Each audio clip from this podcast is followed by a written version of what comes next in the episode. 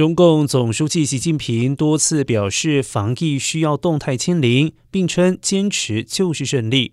不过，前《环球时报》总编辑胡锡进七号发文指出，北京都很难做到的病例零新增，其他城市几乎不可能清零。今年冬天想要清零的代价太高。立场向来亲官方而且鹰派的胡锡进，近两个月来却多次针对中国防疫措施，在社群平台微博上发文，指出委婉的。质疑或者是谏言，而过去一周以来，不只是胡锡进、红二代陶思亮、网络作家周小平等人，也都忍不住就北京获得全国严格的防疫政策撰文开骂。显然，民众越来越难忍受为了清零所付出的代价。